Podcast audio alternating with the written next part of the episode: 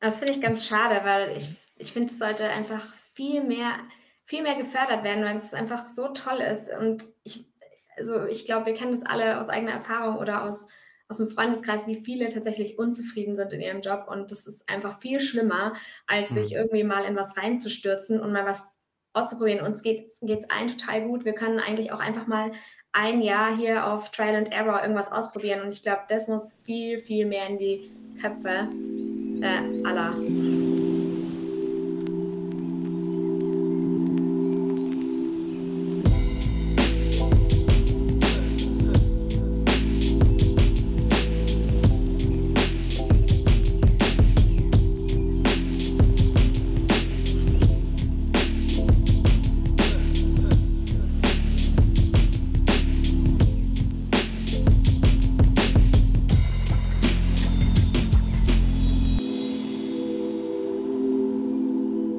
Herzlich willkommen bei einer neuen Folge von Architekten und ihre Marken. Und heute haben wir die Rosa bei uns zu Gast. Und die Rosa ist ein Teil von Buildemy. Buildemy ist eine Weiterbildungsplattform. Dazu wird sie uns gleich aber noch mehr erzählen für Architekten und Ingenieure. Und Rosa ist selber Architektin und wie sie zu diesem Weg gekommen ist, äh, was sie dort genau macht, was auch die Mission und die Vision von Buildemy ist, das erzählt sie uns gleich einmal selber. Vorab aber schon mal vielen Dank, Rosa, dass du dir hier die Zeit nimmst, um äh, diesen Podcast hier teilzuhaben und eben auch Insights zu geben, die natürlich für Architekten wahnsinnig spannend sein können. Ähm, aber bevor ich jetzt zu viel vorwegnehme, einmal die Frage an dich, ähm, wer bist du eigentlich, was machst du und äh, wie ist es dazu gekommen, dass du das machst, was du jetzt tust? Ja, dann erstmal hallo, hallo an euch beide und an alle, die hier zuhören. Vielen Dank für die Einladung. Ich freue mich, da sein zu können. Ähm, ja, wie mein Werdegang zu äh, Buildemy war, im Prinzip habe ich ganz klassisch Architektur studiert in München. Es war ein ganz tolles Studium, habe es relativ fix durchgezogen in der Regelstudienzeit, weil ich unbedingt ähm, ausziehen wollte und arbeiten wollte, obwohl ich es nicht unbedingt bereue bis jetzt, aber ich mir jetzt langsam so denke, okay, ich hätte mir schon ein bisschen mehr Zeit lassen können, weil es ein ganz tolles Studium ist. Und ja, nach dem Studium habe ich dann ähm, in einem Büro, in einem ganz klassischen Architekturbüro weitergearbeitet, in dem ich auch schon während dem Studium gearbeitet habe und konnte da so meine ersten Expertisen sammeln und so das tägliche Geschäft eines Architekten verfolgen und erlernen.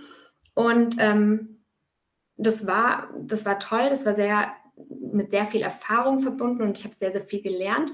Allerdings habe ich nach drei Jahren auch einfach gemerkt, okay, ähm, der Beruf ist unglaublich schön, aber ich kann es mir für mich nicht vorstellen, bis zum Ende meines Lebens nur am Schreibtisch zu sitzen und nur zu zeichnen. Das heißt, jeden Tag, weiß ich nicht, acht, neun, zehn Stunden einfach nur zu sitzen und zu zeichnen, sich mit fast keinem zu unterhalten und im Prinzip ein, ja, so haben wir es in der Uni immer genannt, eine Art Zeichensoldat zu sein. Und dementsprechend ähm, war für mich klar, ich muss jetzt noch mal was anderes machen. Ich muss irgendwie was anderes machen oder zusätzlich und wollte dann eigentlich erst mal nach Australien reisen für ein Jahr oder 2 Jahre. Es war eigentlich ohne Ende in Sicht. Und dann kam Corona, so der klassische Spruch, den man gerade überall hört, dann kam Corona. Und das hat dann erst mal so ein bisschen 'ne Strich durch Strich durch die Rechnung gemacht, dass man irgendwie noch mal schaut, in welche Richtung von Architektur zum Beispiel will man auch gehen und wo kann man sich vielleicht auch so ein bisschen spezialisieren. Also so eine kleine Findungstrip, das hatte ich leider während der Uni auch gar nicht. Deswegen dachte ich, okay, es wäre für mich notwendig, das noch zu tun. Ja, aber dann ähm, hatte ich ganz viel Kontakt eigentlich zu meiner Gründungspartnerin, zu der Anna. Die kenne ich auch schon seit der Schule. Wir waren gemeinsam in der Voss in einer Klasse und haben uns da auch schon sehr gut verstanden. Und wir sind beide nach der Voss in der Baubranche gelandet. Also ich als Architektin, sie als Bauingenieurin für Innenausbau. Mm, dementsprechend hatten wir beide eine gute Einsicht aus zwei verschiedenen Perspektiven in diese Branche. Einmal planendes Gewerbe und dann eben das ausführende Gewerbe und konnten uns immer ganz gut dazu austauschen. Und uns sind beiden eigentlich die relativ ähnlichen Probleme aufgefallen. Bei mir im Büro, man kann einfach nie alles wissen, was man irgendwie braucht im Alltag. Und es gibt unglaublich viele Regelungen, die ich für jedes Bauprojekt wieder individuell brauche. Aber es gibt irgendwie keinen richtig leichten Zugang zu Wissen. Ich muss mir alles immer wieder mühselig erarbeiten durch Internetforen, durch Wüsten und ja, mehrere Bücher wälzen, um da irgendwie so auf meine Antworten zu kommen. Und somit haben wir uns dann letztes Jahr eben zusammengetan und die Idee kam von der Anna, die wollte das in ihrer alten Firma durchsetzen. Das hat aber leider so nicht geklappt. Dann hat sie sich gedacht, ja, Mai, dann mache ich es halt allein. Ja, und so kam dann die Idee, diese, diesen Zugang zu Wissen, diesen barrierefreien Zugang selbst zu gestalten und mal zu gucken, inwiefern wir so eine Art Wissensvermittlung und Transfer und Konservierung von Wissen mal selber durchbringen können. Genau. Und seit Anfang des Jahres sind wir jetzt daran und haben im Mai gegründet und ab Juni, also im Juni war dann der Launch der Website und die, der ersten Kurse und also eigentlich alles noch relativ frisch. Mhm. Ist ja noch re relativ frisch, die ersten Kurse sind online. Ähm, für mich jetzt mal so zum Verständnis, was für Inhalte kann ich denn da erwarten, wenn ich auf Buildemy komme? Mhm. Ähm, ja, also wir haben uns drei Leitthemen so als ja, Fokus gesetzt. Das ist einmal ähm, Optimieren von Standardprozessen, also ähm, standardisiertes Bauen und Planen, so wie man es in der Uni lernt und wie man es kennt und wie es eben in den ganzen Normen steht. Ähm, dazu Weiterbildungskurse, dann nachhaltiges Planen und Bauen und mhm. ähm, Planen und Bauen mittels neuer Technologien und neuen Lösungen, da wir auch einfach jetzt in letzter Zeit gesehen haben, es ploppen immer mehr PropTechs, Contexts, super viele Startups in der Baubranche auf und die vermitteln ja zum größten Teil auch wirklich ein tolles Tool. Allerdings findet das ja niemals seinen Weg in die klassischen kleinen Architekturbüros, die gar keine Zeit, äh, die gar keine Zeit haben, sich mit diesem großen Angebot auseinanderzusetzen. Und dafür wollen wir mit unserem dritten Leitthema ja, informieren und auf diese Sachen aufmerksam machen. Und äh, wenn du jetzt so sagst, neue Technologie, die total spannend ist, äh, vielleicht so einen kleinen Einblick, äh, was ist denn so eine Technologie, die du besonders spannend findest, äh, die mhm. jetzt gerade vielleicht so neu ist? Ja, also äh, was ein Thema ist, das von sehr vielen gemocht, geschätzt und gewollt ist, ist tatsächlich BIM, also dieses Building Information Modeling. Das gibt es ja schon seit x Jahren eigentlich in der Baubranche und tatsächlich benutzen es klassische Architekturbüros nicht so wirklich. Also ich kann mich daran erinnern, dass wir ein Projekt mal mit BIM ausprobiert haben, aber es ist irgendwie kläglich gescheitert, weil da irgendwie keine Experten zu BIM in den Büros sitzen. Also das ist ein Thema, was viele wollen. Das zählen wir deswegen immer noch zu äh, neuen Technologien, weil es einfach noch nicht etabliert ist im Tagesgeschäft. Ähm, was ich ganz spannend finde und wo man ja immer fancy Videos in LinkedIn und so weiter sieht, ist sowas wie ähm, Roboter auf der Baustelle oder Drohnen. Mhm. Das sind so, so Dinge, Anna, meine Gründungspartnerin, hat bei einem Startup gearbeitet, die auch so das digitale Bautagebuch im Endeffekt machen. Also das sind natürlich auch gerade Tools, die so Prozesse, die es schon lange gibt, einfach digitalisieren. Einfach nicht, aber im Prinzip ein digitales Bautagebuch oder Tools, wo dann einfach der manuelle Workflow digital abläuft. Ähm, genau, sowas fällt da auch rein. Also das, was du vor allem vielen Architekten auch mitgeben willst, ist die Digitalisierung, kann man das so sagen? Ja, tatsächlich ja. Grundessenz äh, unter diesen drei Leitthemen ist auf jeden Fall, den Büros auf dem Weg in die Digitalisierung zu helfen und da ein Tool zu bieten, wo man einfach mal generalistisch einen Überblick hat über alles, was ja tatsächlich schon da ist. Und äh, jetzt mal angenommen, hier hört ein Architekt zu, der hat vielleicht ein kleines Büro mit ein, ein paar Mitarbeitern und die sind jetzt noch nicht wirklich digital aufgestellt. Klar, hier und da machen sie mal digitale Sachen, aber noch nicht wirklich so digital und das wäre so quasi so eine grüne Wiese. Wie würdest du dann dem Architekten, der Architektin raten, anzufangen? Was, was macht am Anfang Sinn? Mhm. Also ich glaube, am Anfang macht es auf jeden Fall Sinn, wie zum Beispiel Buildemy ein Tool zu haben, wo man einfach mal einen Zugriff hat, wo einfach verschiedene Dinge mal gelistet sind, ähm, Vorlagen und Checklisten, die man sich da runterladen kann, die einfach die normalen Prozesse erleichtern. Ähm, das ist so, glaube ich, ein guter Einstieg, wo man ja darüber dann auch hinweg wieder neue Tools ja, lernen und, und finden kann. Und ähm, weil im Prinzip, ich kenne es selber aus dem, aus dem Büro, man muss auch nicht sofort alles digitalisieren. Das ist vielleicht auch ein bisschen sehr viel. Aber wenn man vielleicht mal anfängt mit einem Tool, wo man sagt, okay, da kann ich mir wirklich Zeit und Geld sparen am Ende. Ich finde, was ich zum Beispiel auch immer ganz grausam finde, ist dieses Einscannen ausdrucken, unterschreiben, einscannen, ausdrucken und verschicken. Und das ist so ein Workflow, da glaube ich, kann man schon einiges anders machen. Relativ einfach auch. Weil ich Also finde auch nicht, dass man als kleines oder mittelständisch, mittelständisches Büro sofort jedes digitale Tool besitzen muss. Das ist ja gar nicht machbar. Also quasi die Prozesse, die händisch ja schon gut lau laufen, also die natürlich aber total irre sind. Also wie du gesagt hast, dass ähm, Prozess der Freigabe immer gleich läuft mit eben der Unterschrift, dass man das erstmal digitalisiert. Äh, Zum Beispiel. Okay. Ja, oder es, es gibt zum Beispiel auch so Art Plan-Server, wo alle darauf zugreifen können. Das ist auch schon so am Start, das machen auch schon viele. Aber dass man vielleicht nochmal generell auf solche Sachen geht, wie es einfach eine einfache Kommunikation zwischen allen Beteiligten, ist ja auch immer ein ganz großes Problem in den Projekten. Mhm. Ähm, dass jeder auch den aktuellsten Planstand hat. Das hört sich jetzt easy an, aber ist tatsächlich in echt nicht so.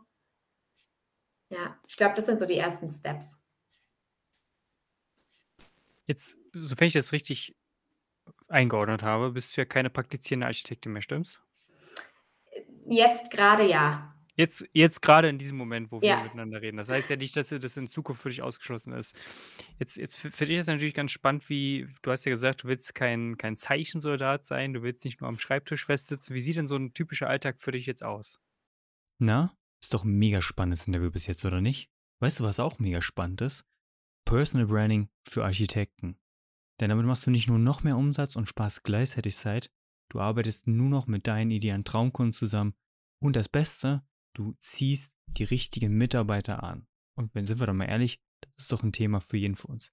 Wenn du erfahren willst, wie du das Ganze für dich umsetzen kannst, dann schau in den Shownotes, buch dir einen kostenlosen 30-minütiges Gespräch mit uns und jetzt wünsche ich dir viel, viel Spaß beim Weiterhören. Wie sieht denn so ein typischer Alltag für dich jetzt aus? Ähm, ganz anders und jeder Tag ist eigentlich anders. Ähm, also es gibt dann schon so die, die Punkte, wo man sagt, okay, das versucht man sich so ein bisschen eine kleine Routine reinzuschaffen, aber eigentlich, ja, wir haben das große Problem, dass wir nur zu zweit sind mit unserem Vorhaben und das verlangt extrem viel Arbeit in allen Bereichen. Dementsprechend kann es auch sein, dass wir mal eine Woche nur telefonieren und Meetings haben. Die andere Woche sind wir nur in der Produktion von diesen Weiterbildungskursen. Die nächste Woche sind wir wieder nur im Netzwerken, um neue Experten für unser Wissen eben irgendwie an Land zu ziehen. Und ja, ich glaube, ähm, da könnt ihr mir zustimmen, wahrscheinlich mit der Akquise für den Podcast auch. Es ist einfach extrem viel unterschiedliche Mhm. Arbeit. Aber das ist auch total schön und das ist das, was uns und mich gerade fordert. Und das ist ja auch das, was ich irgendwie vermisst habe, so ein bisschen. Ähm, hingegen vermisse ich auch das Zeichnen und das Planen. Ich hatte im Architekturbüro eine relativ schnell viel Verantwortung, weil für den ersten Job konnte ich sehr schnell meine eigenen Projekte machen. Das ist auch nicht so ganz selbstverständlich. Und es lief sehr gut und hat Spaß gemacht. Und ja, das vermisse ich schon auch. Also so ist es nicht. Das sind die schönen Ze äh, Seiten des Büros. Und ja, leider oder zum Glück ist es so, dass wir ab nächsten Jahr uns leider auch irgendwie selbst ja, wieder irgendwo anfangen müssen zu arbeiten, da sich das Ganze noch nicht so trägt. Also es, es, es läuft gut, wir haben Umsätze, aber es ist natürlich nochmal was anderes, davon zwei volle Gehälter bezahlen zu können über ein ganzes Jahr. Und so weit sind wir noch nicht. Dementsprechend werde ich ab nächsten Jahr wieder halbtags als Architektin arbeiten. Dementsprechend habe ich ja dann mal für eine Zeit beides. Das wird bestimmt auch nochmal eine Hürde, aber ähm, ich freue mich auch ein bisschen auf den Teil des Architektendaseins. Es ist einfach ein schöner Beruf. Ähm, am Anfang gehört eben das dazu, tief äh, sich auch mal reinzuknien da rein und äh, das alles mitzunehmen. Klar, das gerade wenn man ambitioniert ist und neu gründet, ähm, muss es, sollte es ja irgendwie auch gemacht werden. Was mich mal interessieren würde, so privat, wie du da vielleicht dazu gekommen bist, die macht, du hast gesagt, die macht das Gestalten und Zeichnen und Planen wahnsinnig viel Spaß. Ähm, jetzt stelle ich mir dann jemanden vor in der, im Kindesalter, dass du die ganze Zeit Sims gespielt hast und Häuser gebaut hast. kann, man, kann man das Klischee so bestätigen? Ja, das mit Sims ist echt witzig, das sagen nämlich echt alle. Ähm, leider nein, ich hatte nie Sims. Hm ich weiß nicht, irgendwie meine Eltern wollten mir das damals nicht kaufen. Das Einzige, was ich hatte, war Stronghold und das ist so ein ganz stranges Spiel. Ja. Da musste ich immer die Burgen bauen mit allem drum und dran und mein Bruder hat dann die Kriege geführt, das weiß ich noch ganz genau. Also das war eher das, wo ich so meine planerische Fähigkeit ausleben konnte. Aber nee, tatsächlich bin ich auch relativ ähm, ohne Fernseher und so weiter aufgewachsen. Also irgendwie kam das erst relativ spät, dass mir auch richtig klar war, dass ich Architektin werden will.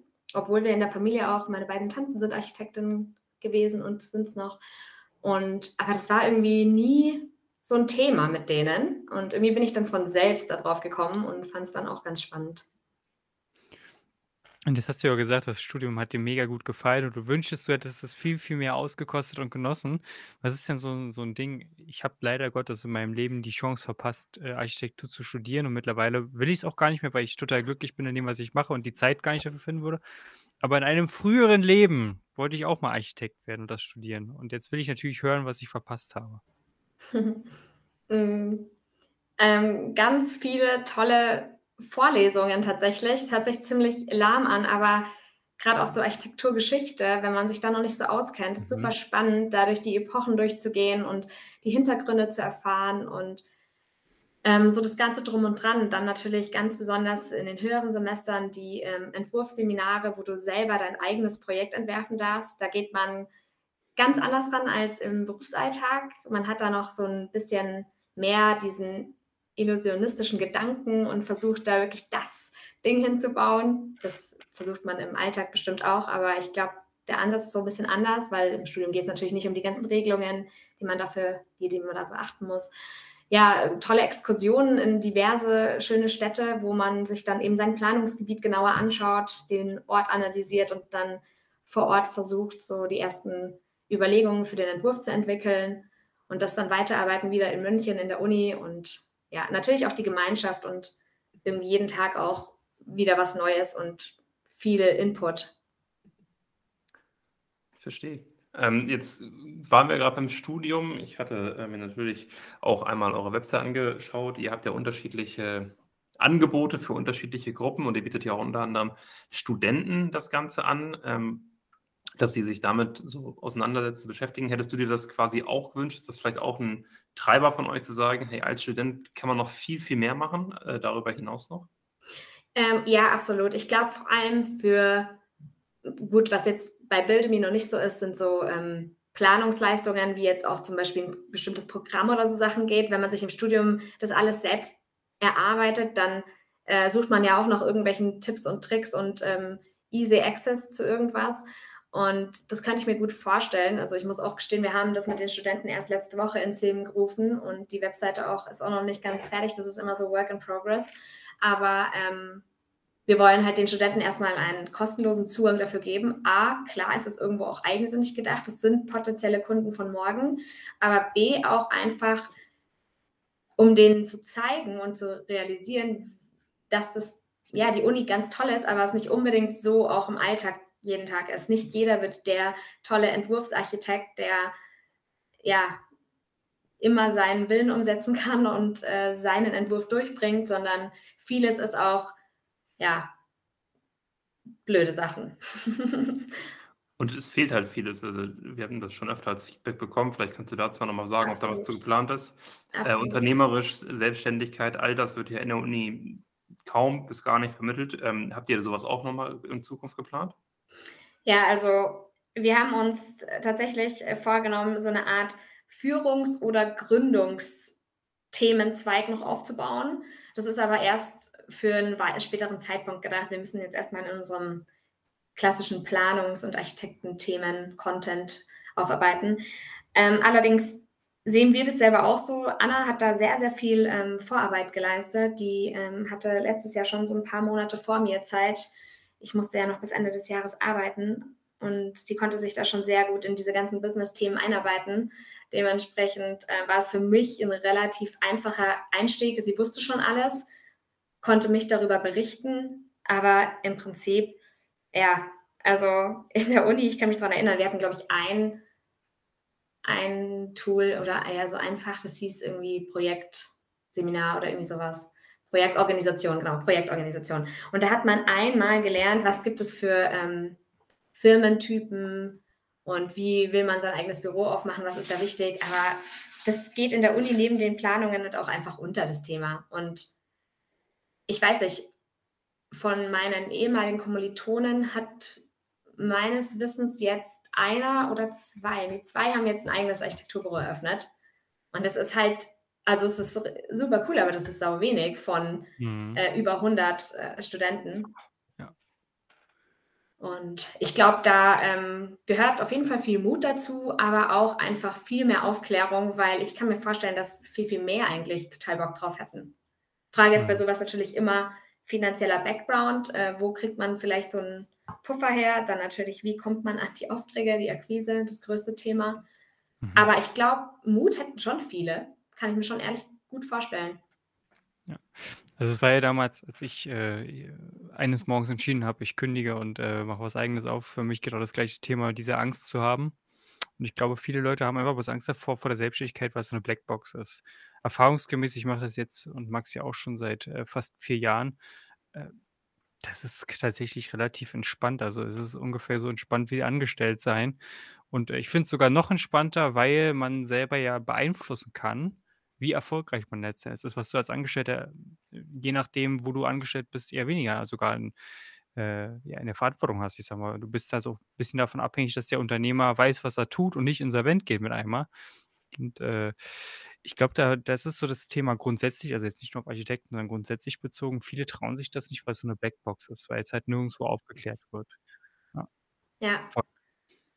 Das finde ich ganz schade, weil ich, ich finde, es sollte einfach viel mehr, viel mehr gefördert werden, weil es einfach so toll ist. Und ich, also ich glaube, wir kennen das alle aus eigener Erfahrung oder aus aus dem Freundeskreis, wie viele tatsächlich unzufrieden sind in ihrem Job. Und das ist einfach viel schlimmer, als sich mhm. irgendwie mal in was reinzustürzen und mal was auszuprobieren. Uns geht es allen total gut. Wir können eigentlich auch einfach mal ein Jahr hier auf Trial and Error irgendwas ausprobieren. Und ich glaube, das muss viel, viel mehr in die Köpfe äh, aller. Ja, 100 Prozent. Max, du wolltest was sagen? Ich, ja, ich habe so den Atem dir, gehört für die Frage. ich wollte dir jetzt nicht ins Wort fallen. Bitte. Ähm, wenn du, also lass uns vielleicht noch mal ein bisschen auch zurückgehen zu, dem, äh, zu der Plattform, die ihr habt, Buildme. Du hast ja gesagt, am Anfang steht das an, äh, erstmal so das, das fachliche Know-how zu vermitteln, später dann auch so ein bisschen äh, die Soft Skills oder nicht die Soft Skills, aber die Methodenkompetenzen. Das ist das ähm, Wort, was, glaube ich, da wichtig ist. Wenn du mh, hm, so Architekten ins Ohr flüstern könntest, was sie vielleicht für sich umsetzen? Das ist so eine Frage, die wir hier im Podcast stellen, um dir das so ein bisschen als Kontext zu geben. Ähm, quasi, welche eine Sache sie anders machen sollten, so alle Architekten, was, was wäre das? Mm, von Anfang an nicht versuchen, der alles könnende und alles wissende Mensch in diesem Bauvorhaben zu sein, sondern vielleicht von Anfang an gleich offen und locker zu sein und auch einfach mal zuzugeben, was man vielleicht nicht kann oder was einem nicht so, nicht so leicht fällt. Ja, und versuchen mit den Akteuren irgendwie eine ja, gute Basis aufzubauen, weil mit denen wird man die nächsten Monate eng zusammenarbeiten oder sollte es im besten Fall. Und einfach auch mal manchmal so ein bisschen nicht den eigenen Willen unbedingt durch zu bekommen, sondern einfach mit den Akteuren zusammen versuchen, ein cooles Ding daraus zu machen. Jetzt würde ich tatsächlich die Frage noch ein bisschen weiterspinnen, weil das ist ja auch immer Mehrwert. Ähm, man sieht es ein bisschen im Hintergrund, aber links von mir ist auch ein riesengroßes Bücherregal. Ich bin ein absoluter Bücherwurm und das ist auch so eine kleine Standardfrage bei uns. Ähm, welche Bücher du dann besonders empfehlen kannst? Ähm, also jetzt so Fachliteratur, muss ich ganz ehrlich sagen, bin ich gar nicht so krass belesen. Ich bin einfach nicht so eine krasse Leseratte. Ich würde da jetzt mal so ein richtiges äh, Architekten-Klischee raushauen. Wir schauen uns gerne Bilder an, aber lesen nicht so gerne so viel. Ähm, allerdings ähm, ist meine Gründungspartnerin die beste Leseratte, die ich kenne, und die hat mir ein Buch empfohlen, was echt ziemlich cool ist. Essentialism von mm. ähm, Gregory McCoy oder so. Ich weiß, mhm. Cameron, keine Ahnung, wie man den Namen ausspricht. Greg, Greg McClune. Oder ja, ja, genau, genau, genau der. Und ähm, das habe ich tatsächlich diesen Sommer im Urlaub gelesen und fand es richtig gut, weil er ja so in der Quintessenz sagt, ähm, wenn es kein Hell Yes ist, auf jede Entscheidung im Leben eigentlich zu beziehen, dann ist es eigentlich ein eindeutiges Nein.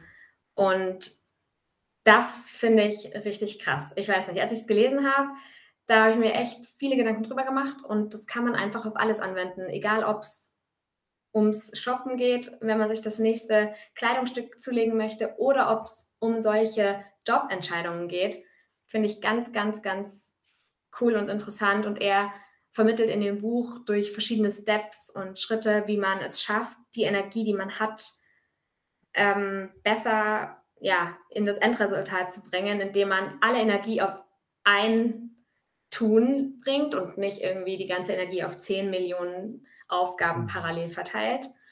Und ich bin dabei und versuche das immer auch anzuwenden. Natürlich, es funktioniert einfach nicht immer, aber ich glaube, wenn man das so ein bisschen im Hinterkopf behält, ist es richtig gut. Ich sehe schon Max nicken. ich weiß, Max hat dieses Buch auch sehr, sehr oft empfehlen können. Und Ja. äh, ich weiß, dass er das. Ich weiß noch, als er es gelesen hat, hat er mich auch ganz begeistert. Oh, das ist so ein geiles Buch. Essentialism Geil, musst du ja. unbedingt lesen und so. Hat mir auch immer Screenshots draus geschickt, was er, wenn er gerade dabei war, das Buch zu lesen. Also, verdammt, jetzt muss ich es lesen. Ich hab, Wir haben Ja. das sogar, wir haben das sogar an äh, ein paar Kunden, glaube ich, rausgeschickt, wenn ich mich richtig erinnere. Ja, also Cool. es ist, ist ein Buch, was äh, zumindest mich geprägt hat. Wenn ich Mhm. auch äh, Kenny in Zukunft irgendwann mal, dann sagt er auf einmal nur noch Nein zu allem, was ich sage. ja, genau. Es ist kein Hell Yes. Ja, das würde ich jetzt mal nennen. Das passt Gibt- für mich. Das Gibt es finde ich also super. andere Ländern, wenn sie nicht so viel lesen, dann auch irgendwelche Podcasts noch oder, oder coole YouTube-Channels, die sie empfehlen können? Hast du da vielleicht noch irgendwas, was du den Hörern mitgeben kannst? Natürlich außerhalb dieses Podcasts. Ja, ähm, ja, es, es, kommt jetzt gar nicht so krass aus der Architekt Architektenrichtung, Architekturrichtung. Es ist mega spirituell und es kennt bestimmt auch jeder, aber ähm, Laura Marlina Seiler, Happy Holy Confident, hat mich dazu bewegt, das auch zu machen. Das ist, ich weiß nicht, in einer Phase, wo ich im äh, Büro nicht ganz so happy war, habe ich das jeden Tag gehört, zum in die Arbeit fahren und zum Nachhause fahren. Und ich habe mir wirklich alle Folgen gegeben. Und zwar habe ich erst 2018, Ende 2018 damit angefangen, den zu hören. Das heißt, ich musste ja bis jetzt irgendwie 500 Folgen nachholen oder sowas. Und das war Wow. echt krass, aber ich hätte es, weiß ich nicht, ob ich es gemacht hätte, wenn ich diesen Podcast nie gehört hätte. Also er hat schon sehr viel dazu beigetragen, dass ich auch gesagt habe, okay, ich traue mich jetzt einfach und ich kündige jetzt und ich schaue mal, was passiert. Ich habe ein bisschen was angespart und es kann nichts passieren. Es ist Wahnsinn, wie, wie zum Beispiel jetzt sie, die Laura Marlina Seiler, das Leben von vielen Menschen quasi durch dich verändert, weil du jetzt was ganz anderes machst als vorher. Und das Ja. ist ja auch das, was wir vertreten. Man hat Ja. viel mehr Macht, als man zunächst denkt im Absolut. ersten Moment. Sehr schön. Ähm, wir haben das ja im Vorgespräch schon gesagt. Bei uns ist es Tradition, der Gast, die Gästin hat das letzte Wort und deswegen würde ich dir gleich auch die Bühne überlassen. Äh, vorab noch, noch mal vielen Dank, dass du dir Zeit genommen hast, hier dabei zu sein. Wir verlinken deine Website äh, in den Show Notes, dein LinkedIn-Profil und äh, was uns sonst noch einfällt, wo man dich erreichen kann, wo man euch erreichen kann. Ähm, genau, aber ansonsten, du hast das letzte Wort. Wie kann man dich denn erreichen und warum sollte man dich erreichen? Ja, also vielen Dank fürs Gespräch erstmal. Erreichen könnte mich über, ja, wie schon genannt, alle Social-Media-Kanäle, ähm, Rosa Lindenblatt und über Bildemi natürlich, über die ähm, Webseite. Und ähm, tut euch keinen Zwang an, bitte einfach anrufen, schreiben und alles, wenn irgendwie was gewünscht ist. Ich bin da sehr gerne bereit, ähm, Frage und Antwort zu stehen. Und ähm, freue mich, dass ich jetzt hier auch mal ein Wort an ein paar Architekten und ähm, Bauleute im Endeffekt richten kann. Ähm, wir sind immer noch auf der Suche nach Experten für jegliche Themen. Wenn ihr schon länger in der Baubranche arbeitet und irgendwas vermitteln wollt und euer Wissen für die Zukunft konservieren wollt, dann auch gerne als Experte auf uns zukommen oder natürlich als potenzieller Kunde. Das wäre natürlich auch ganz toll. Ähm, ja, und im Prinzip hoffe ich, dass wir es schaffen, durch dieses Tool einen Mehrwert zu schaffen für die Baubranche. Wir kennen es aus eigener Erfahrung, dass wir ein Tool haben, mit dem wir jeden Tag arbeiten können und es uns irgendwie einfacher machen können. Vielen Dank.